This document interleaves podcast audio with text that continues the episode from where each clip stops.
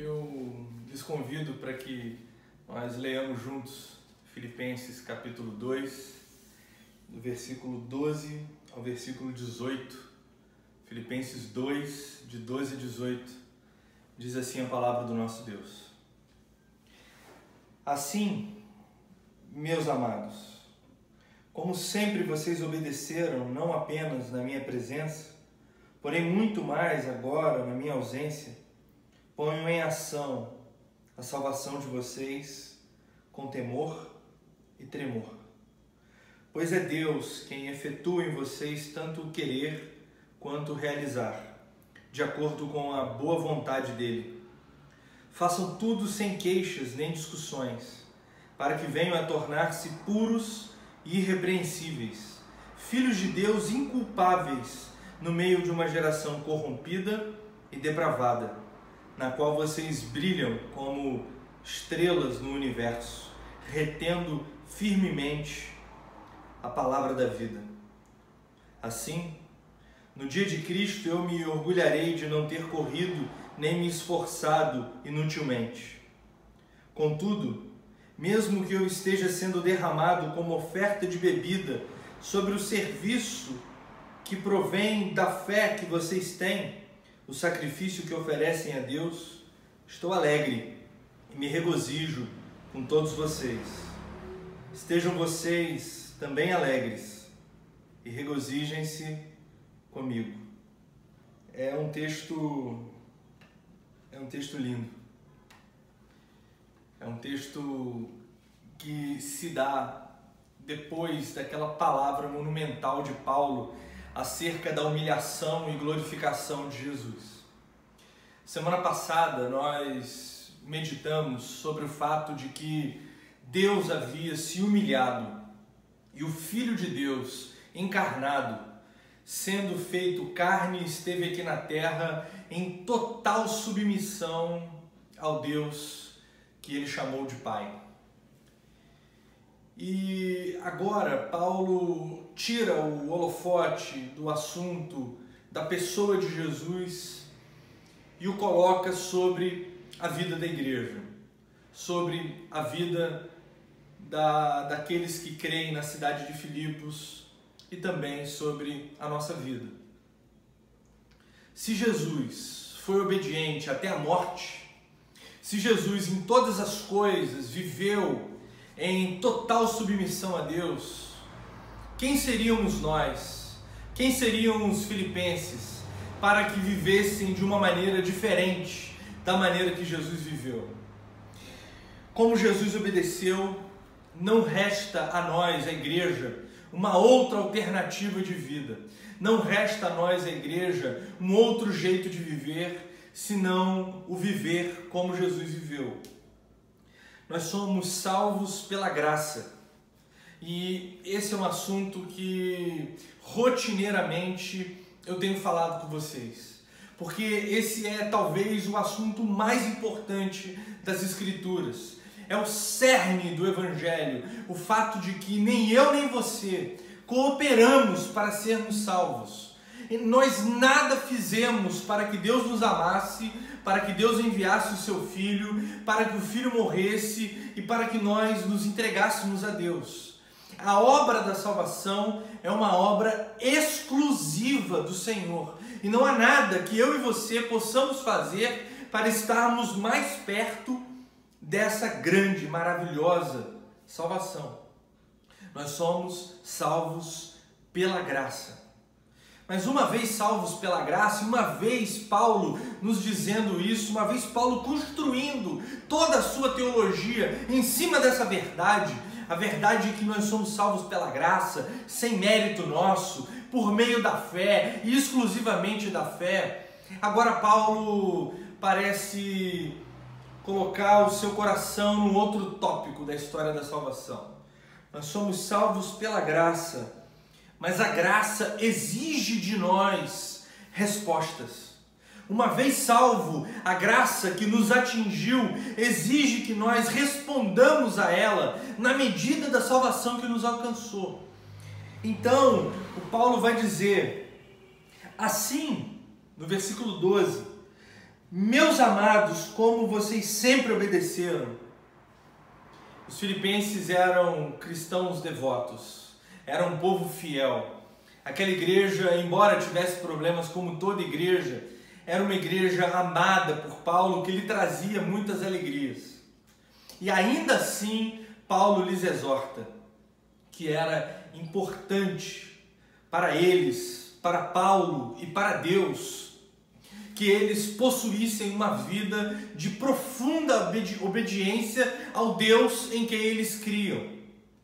E primeiro por lógica. Se vocês creem num Deus que obedece, vocês precisam obedecer. Segundo, por consequência.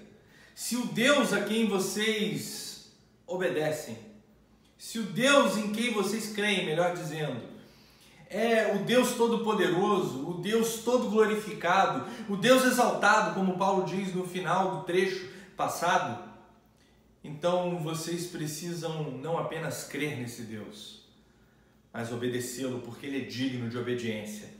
Ele é digno de uma vida entregue a ele. Por isso que ao pensar nessa mensagem, eu pensei no fato de que às vezes crer não é o bastante. Crer não é o suficiente. Nós que somos apaixonados pela reforma protestante, colocamos o nosso coração no fato de que boas obras não nos salvam. Nós temos na nossa mente, e eu tenho pregado isso ao longo dos meses, ao longo desse tempo de Igreja Batista da cidade, mesmo antes, da igreja ser organizada, que nós somos salvos pela graça, que nós não precisamos nos esforçar e que Deus nos abençoa na medida do amor dele por nós e não do nosso mérito para com ele. Isso tudo é verdade. Mas crer e apenas crer não é o suficiente para nós vivermos uma vida inteira em Deus. É por isso que eu gosto, a expressão que eu mais gosto para definir o momento em que a pessoa se converteu, da expressão entregou-se para Jesus. O momento da conversão não é o momento em que nós passamos a acreditar em Jesus. Não é o momento em que nós escutamos uma bela mensagem e ela fez sentido para nós. Nós nos convertemos de verdade quando nós entregamos de bandeja a nossa vida nas mãos de Jesus. Quando nós tomamos a consciência de que nós não pertencemos mais a nós mesmos e passamos os rumos e destinos da nossa vida para as mãos daquele a quem chamamos de Senhor. Muitas pessoas desejam ter um Salvador. Muitas pessoas reconhecem necessitar de um Salvador. Muitas pessoas olham para si e se veem perdidas clamando por alguém que lhe salve no meio do oceano de tribulações que é este planeta. Mas poucas pessoas têm consciência de que ter um Salvador sem ter um Senhor não faz sentido. Jesus não é uma boia, um bote. Jesus não é um escape para os desesperos da alma. Jesus é o Senhor em quem nós entregamos a nossa vida. Jesus é o Senhor em quem nós confiamos o nosso coração. E uma vez entregue a Ele, nós somos salvos. Salvos porque Ele é nosso Senhor. E o temos como Senhor porque Ele é o nosso Salvador. Então, crer e obedecer, crer em Cristo Jesus e viver uma vida de total subserviência a Ele, de total sub submissão a Ele, são duas linhas paralelas que se encontrarão na eternidade. Mas ainda assim são duas linhas paralelas que compõem a mesma estrada da salvação.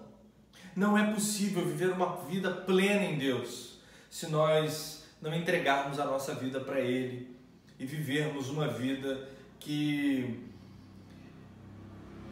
condiga com essa verdade, que reafirme o tempo todo essa verdade, a verdade de que nós cremos e porque cremos, obedecemos, e nós obedecemos e porque obedecemos, nós cremos. Obedecer a Deus faz parte faz parte e uma parte impossível de ser dividida da própria fé. Não basta crer. Não basta crer. Não basta acreditar. Porque ser um homem ou uma mulher de fé não é nós termos a certeza de que Jesus é isso ou aquilo. A fé é certeza de muitas coisas mas uma certeza que se dá a partir de uma vida que se coloca em função dessa certeza. Eu creio, e porque creio, obedeço. É a partir da minha obediência, é a partir da minha vida entregue que eu dou prova de que creio. Então, obediência e fé são nutrientes do mesmo fruto. Obediência e fé são aspectos da mesma questão crer sem obedecer, viver uma vida de fé ou tentar viver uma vida de fé sem uma vida de submissão a Deus, sem uma vida de entrega da vida a Deus, sem uma vida de se colocar a serviço de Deus com a própria vida, é cair na armadilha da hipocrisia religiosa. E o que a hipocrisia religiosa faz conosco? Ela faz com que nós tratemos a Deus como um mero amuleto. Tratemos a Deus como uma muleta. Tratemos a Deus como um apêndice da nossa vida, como algo que está no anexo da nossa vida. Nós somos muitas coisas e cremos e vamos vivendo a nossa vida. Só que Deus não se presta a ser amuleto de ninguém, e muito menos muleta de alguém. Deus não se presta a ser o gênio da lâmpada que nos atende nos nossos desejos. Deus não se presta a ser a nossa boia que nos impede de afundar, mas não direciona, não direciona o lugar para onde estamos nadando. Deus não aceita uma posição coadjuvante na vida de ninguém. Portanto, ele não aceita ser crido sem ser obedecido. Porque se você crê sem obedecer, você vive uma vida religiosa pela metade, você vive uma vida espiritual pela metade. E uma vida espiritual pela metade te levará a ter Deus como ídolo ou te levará a ser um religioso sem ser salvo.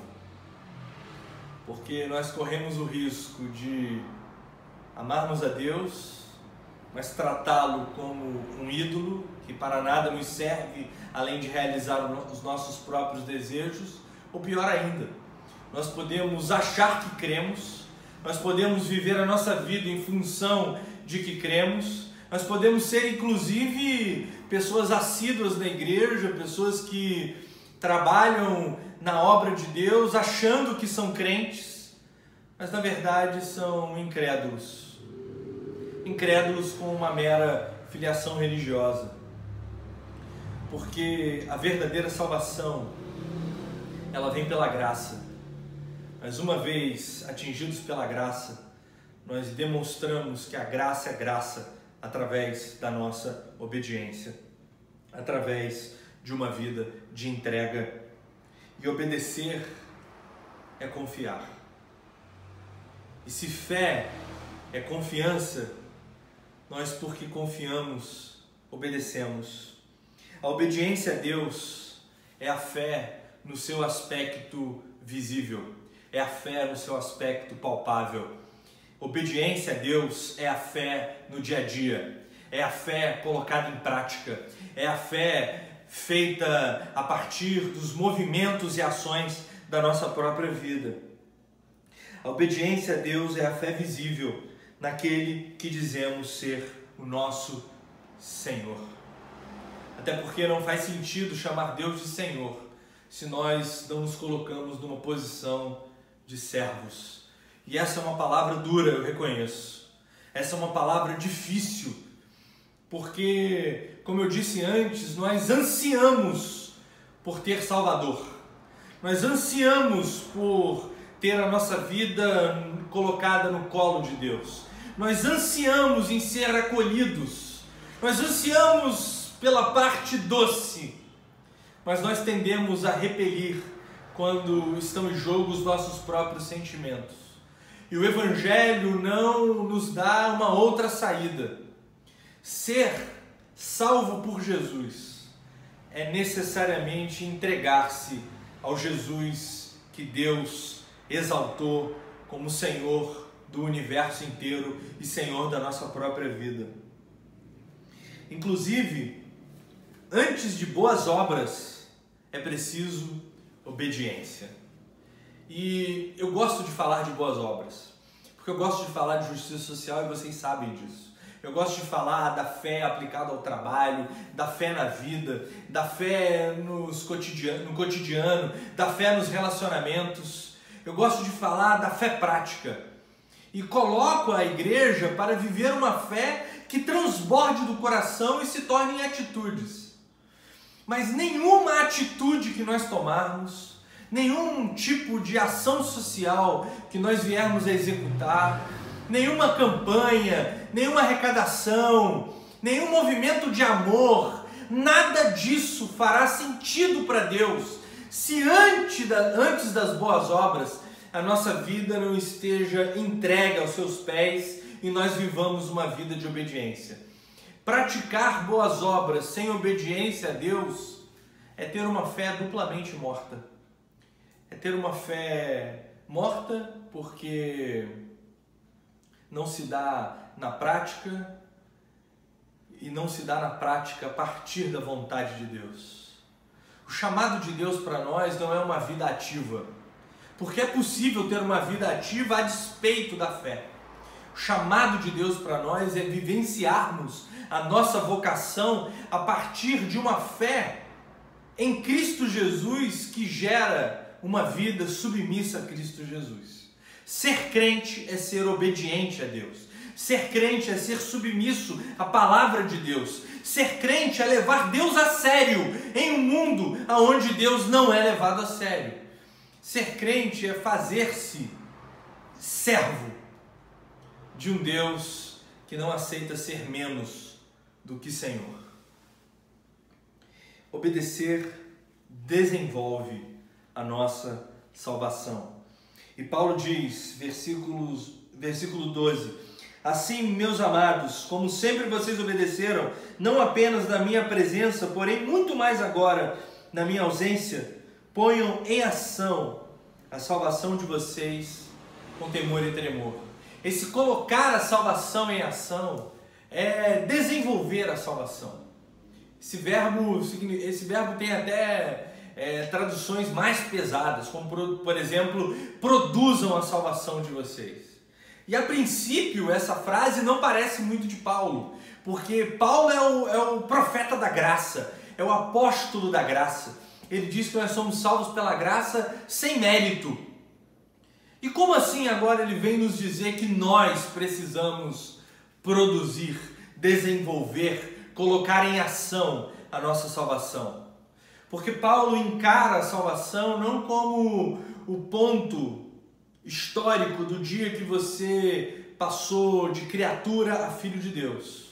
Salvação é a vida do crente, desde o momento em que ele é justificado, perdoado, recebido, adotado como filho de Deus, passando pela sua santificação até o momento em que ele será glorificado por Deus.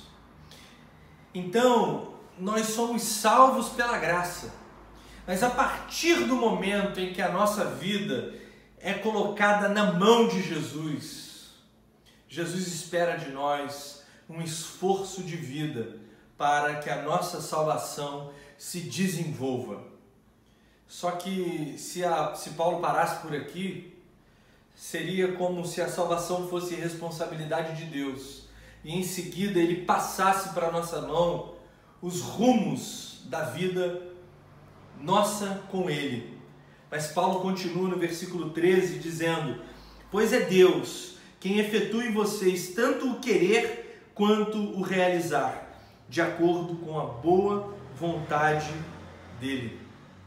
Paulo diz para nós desenvolvermos a nossa salvação com temor e tremor, que nós devemos desenvolver a nossa salvação em profunda reverência a Deus, Não porque o desenvolvimento é nossa responsabilidade, porque até esse desenvolvimento, até a nossa obediência, até a nossa vida entregue nas mãos de Deus, é entregue por ação de Deus. Eu repito o 13, pois é Deus quem efetua em vocês tanto o querer quanto o realizar, de acordo com a boa vontade dele.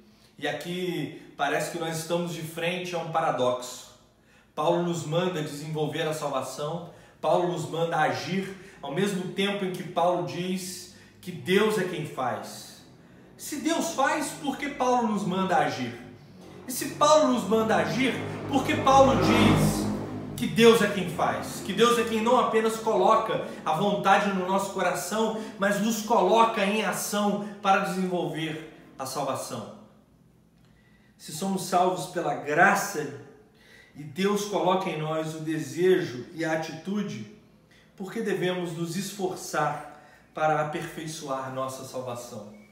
E talvez essa seja a grande pergunta dessa mensagem. Se você, se eu, se nós somos salvos pela graça, se nós somos salvos e está tudo certo, se nós somos salvos e a nossa vida está entregue nas mãos do Senhor, por que nos esforçar para obedecer? Por que lutar contra a nossa própria vontade? Por que lutar contra a nossa, a nossa própria inclinação para tomar conta da nossa vida? Por que Deus sabendo que nós deveríamos ser santos, não nos santifica com um passe de mágica. Porque a salvação, a justificação e o perdão são pontuais, mas a santificação exige sangue e suor de nós. A resposta que eu encontrei foi apenas uma: que o Evangelho é para adultos. E eu achei isso interessante porque a Bíblia fala que o reino de Deus é das crianças. E é das crianças porque elas recebem o reino de Deus com a inocência de quem não faz não faz muitas ponderações. Elas recebem por amor. Só que uma vez salvos pela graça, Deus quer fazer de nós filhos adultos Deus não quer que nós sejamos imaturos. Deus quer nos levantar para uma vida de maturidade espiritual, para uma vida de consciência do lugar que nós temos na, na obra criada por Deus, para uma vida de consciência de quem nós somos e para uma vida de consciência de quem Deus é. Deus nos salva pela graça, mas exige esforço de nós nos chama ao desenvolvimento da nossa salvação, ou seja, nos chama para uma vida de obediência, porque Ele quer que nós sejamos adultos na fé. Ele quer que nós sejamos maduros na fé. Ele quer nos dar responsabilidades diante da vida vivida com Ele. Nenhum cristão é chamado para uma vida menor do que a vida inteira que Deus tem para nos dar. O Evangelho nos amadurece. O Evangelho nos amadurece. Deus quer filhos maduros e é-nos dada responsabilidade. Deus não quer viver tutelando a nossa vida o tempo todo. Deus não quer ficar escolhendo os nossos caminhos o tempo todo. Deus quer lidar conosco como um pai lida com o seu filho adulto. É por isso que conta para Deus aquilo que você pensa. É por isso que conta para Deus aquilo que você deseja. É por isso que conta para Deus as suas habilidades, as suas inclinações, as suas vontades. Você conta para Deus. Deus quer ouvir a sua opinião, por mais absurdo que isso seja. Porque Ele não quer tratar você como uma mera marionete. Ele não quer tratar você como se a sua vida fosse guiada pela vontade exclusiva dele, a despeito de quem você é. Você não foi chamado para ser boneco de Deus, boneca de Deus. Você não foi chamado para ser um objeto de Deus. Você não foi chamado para ser algo que Deus coloca na prateleira do reino dele. Você foi chamado para uma vida atuante ao lado dele. E para atuar ao lado de Deus é preciso que você tenha maturidade. E Deus leva você em conta para construir aquilo que você é junto dele. Tornarmos-nos semelhantes a Jesus não é tornarmos-nos todos semelhantes uns aos outros. Não sei se você já parou para pensar nisso, mas ser crente, ser cristão, ser salvo, ser justificado pela fé, ser perdoado, não significa que nós seremos todos iguais. Uns gostam disso, outros gostam daquilo. Ser salvo significa que todos nós, iguais a Jesus, poderemos ser aquilo que nós somos inclinados para ser de forma pura e perfeita. É por isso que Deus, ao mesmo tempo que efetua dentro de nós o querer e o realizar, Ele também nos manda agir. Ele também nos manda ter uma vida de desenvolvimento, de obediência, de suor, de expressar a nossa vontade através da nossa vida. Crer não é o bastante. Crer não é o bastante para ter uma vida plena diante de Deus. É preciso crescer. E para crescer, é preciso tomar responsabilidade. E a primeira e maior responsabilidade do cristão é olhar para dentro de si e ver que Deus está trabalhando em nós e a partir do trabalho de Deus obedecer ao Senhor Jesus com toda a vida, com todo o coração, com toda a mente. E Paulo continua no 14 dizendo: façam tudo sem queixas nem discussões. E aqui Paulo ele corrobora com isso que eu estou dizendo. Paulo, na verdade eu corroboro, eu estou repetindo o que Paulo falou. Deus ele nos chama a responsabilidade para fazer de nós adultos.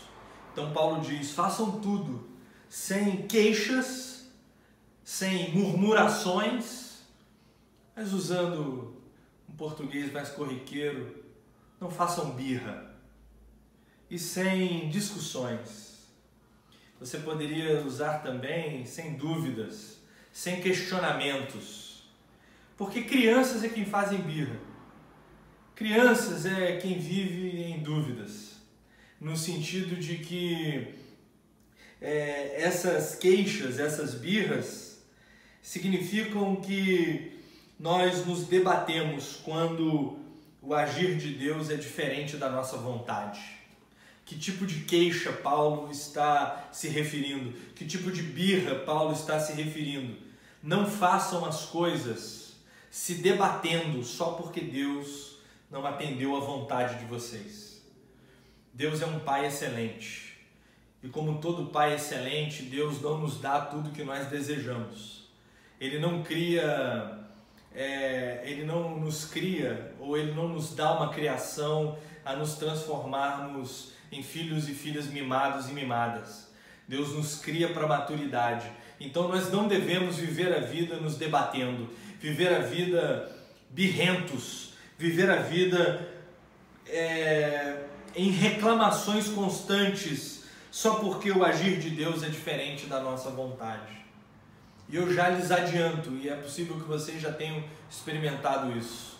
O agir de Deus muitas vezes, para não dizer todas, é diferente da nossa vontade, é diferente do nosso querer. E Paulo fala sobre discussões também.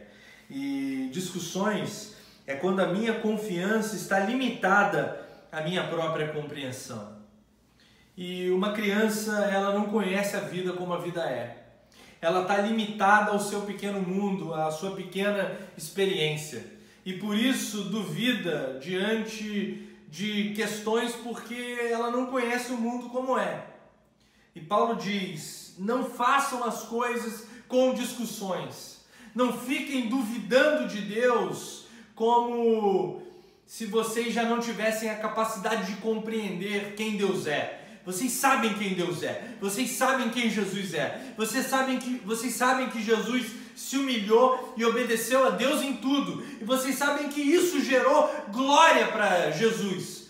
Então não vivam em dúvidas. Submetam-se. Não vivam em dúvidas. Obedeçam e experimentarão assim a glória de Deus. Parem de ser como crianças que, quando não recebem o presente que desejam, se jogam no chão e começam a gritar.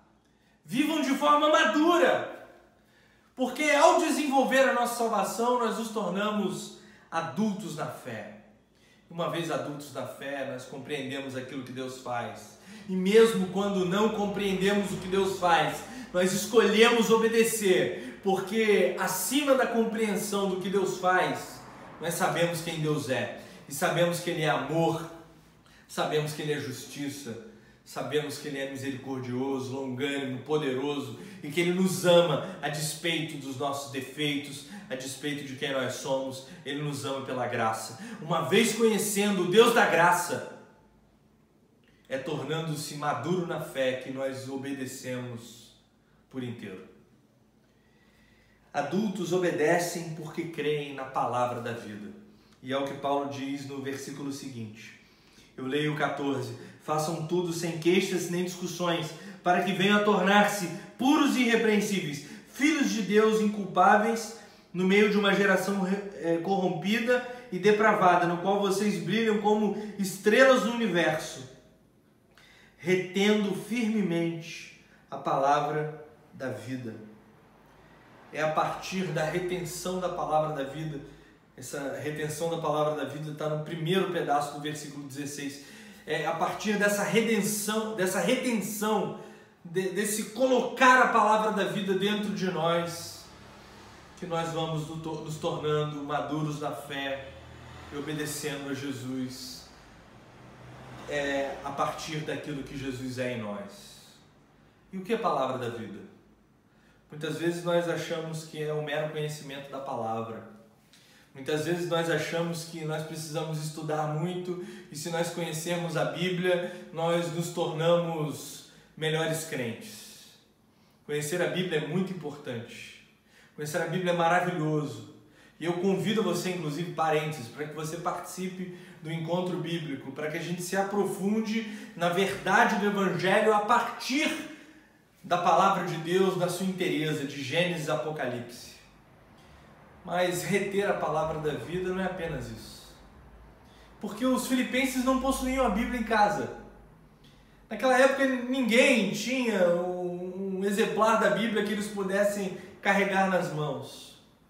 É possível que muitos textos da Bíblia eles não tivessem. E o que Paulo estava se referindo quando disse retenham a palavra da vida? é não apenas ter a Bíblia como livro teórico, mas escutar as pregações e colocá-las dentro de nós, aplicando-as para fora de nós. Reter a palavra da vida é ouvir o profeta, é ouvir o pregador, é ler a palavra, é colocá-la dentro de nós para aplicá-la na vida fora de nós. A Bíblia fala que a fé vem por ouvir e ouvir a palavra de Deus. A vida com Deus se dá a partir da palavra dele, se dá a partir das verdades dele sendo colocadas, tatuadas dentro da nossa própria carne, para que a nossa vida gere aplicações para a verdade que habita dentro de nós. Obedecer a Jesus é fundamental para viver uma vida com Deus e vivendo uma vida com Deus, nós atingimos a maturidade para obedecermos a Jesus a partir de quem Ele é. E isso só acontece quando nós retemos a palavra da vida e a aplicamos a partir da nossa própria vida. Na medida que vivemos debaixo do senhorio de Jesus pela palavra, pelo menos três coisas acontecem na nossa vida.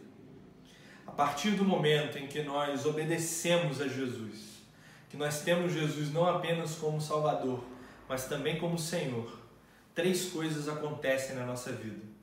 A primeira delas é que nós nos tornamos mais semelhantes a Jesus.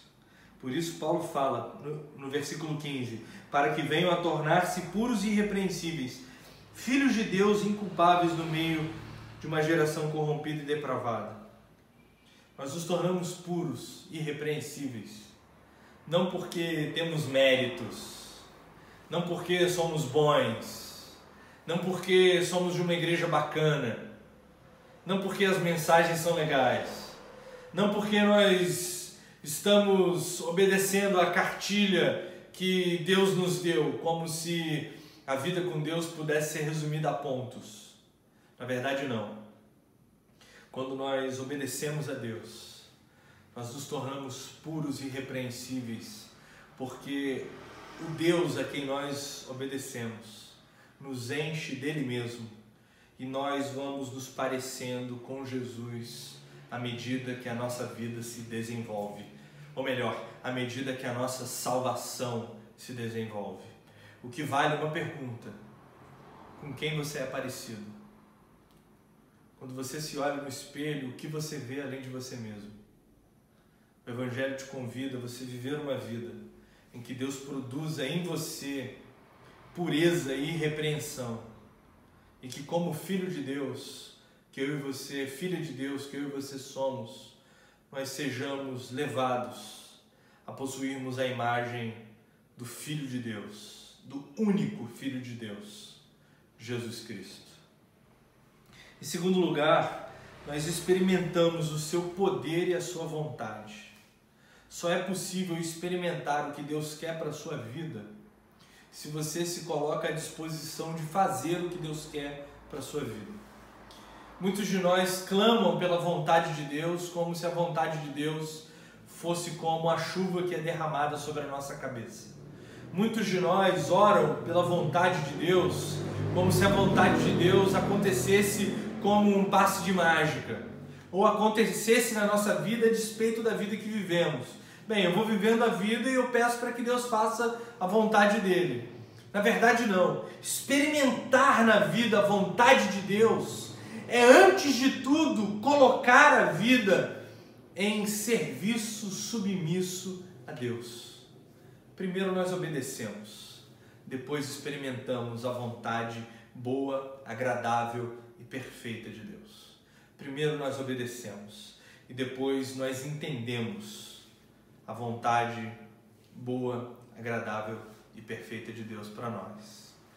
O inverso não é possível. Primeiro é preciso uma vida de piedade para depois experimentarmos o poder de Deus através de nós, em nós e conosco.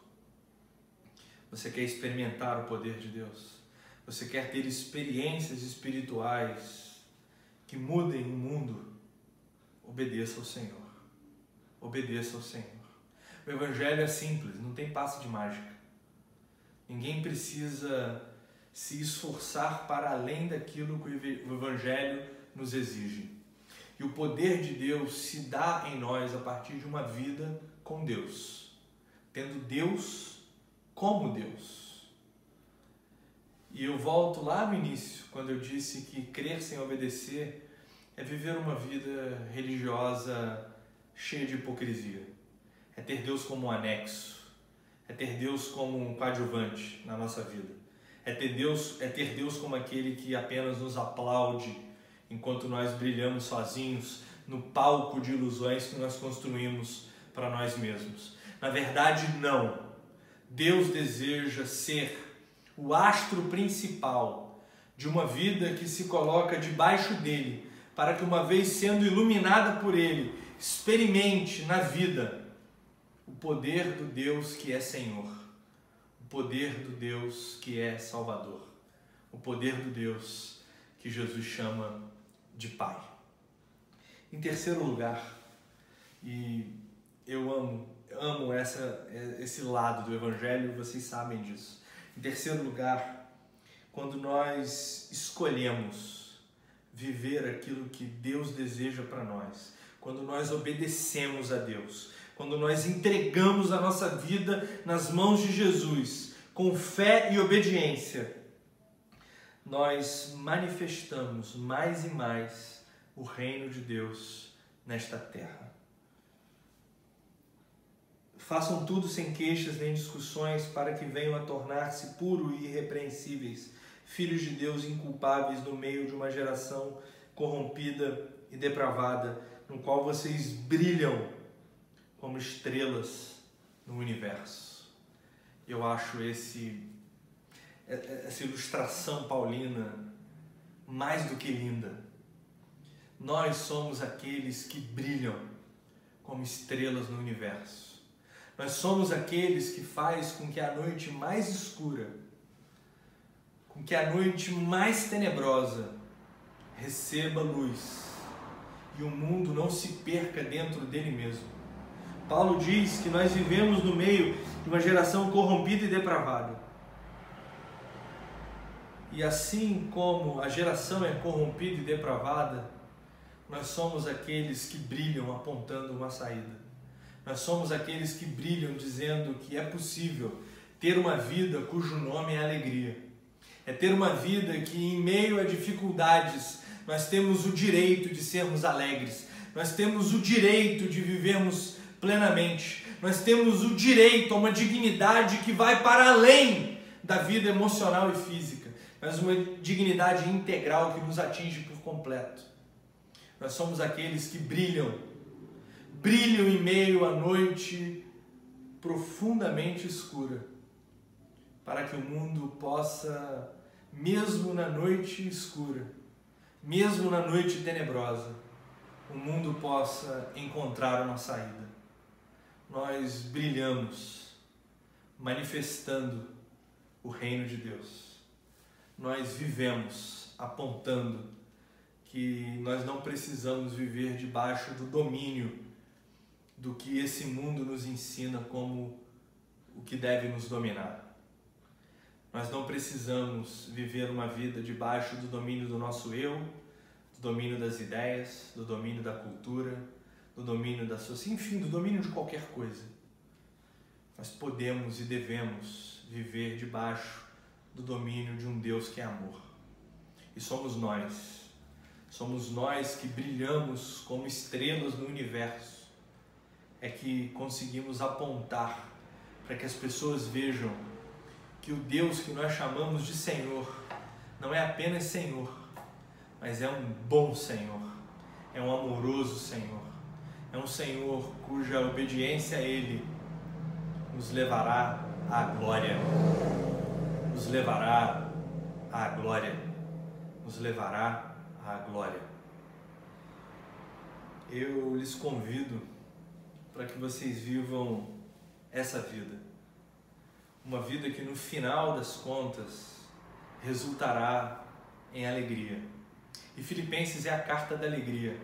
Não porque ela dá uma receita de bolo para que a gente acorde bem na segunda-feira de manhã. Não. A carta aos Filipenses nos ensina que uma vida com Deus, ela pode ser dura, ela pode inclusive nos levar para a morte, como Paulo morreu. Mas mesmo nos levando para a morte, a obediência ao Deus verdadeiro nos faz encontrarmos-nos com o sentido verdadeiro da vida, que é o serviço ao dono da vida, Jesus Cristo. E uma vez a serviço dele, o nome da vida se torna alegria retendo, versículo 16, leia até o 18, retendo firmemente a palavra da vida. Assim, no dia de Cristo, eu me orgulharei de não ter corrido nem me esforçado inutilmente. Contudo, mesmo que eu esteja sendo derramado como oferta de bebida sobre o serviço que provém da fé que vocês têm, o sacrifício que oferecem a Deus, estou alegre. Paulo à beira da morte, e morte violenta Estou alegre e me regozijo com todos vocês. Estejam vocês também, estejam vocês também alegres e regozijem-se comigo.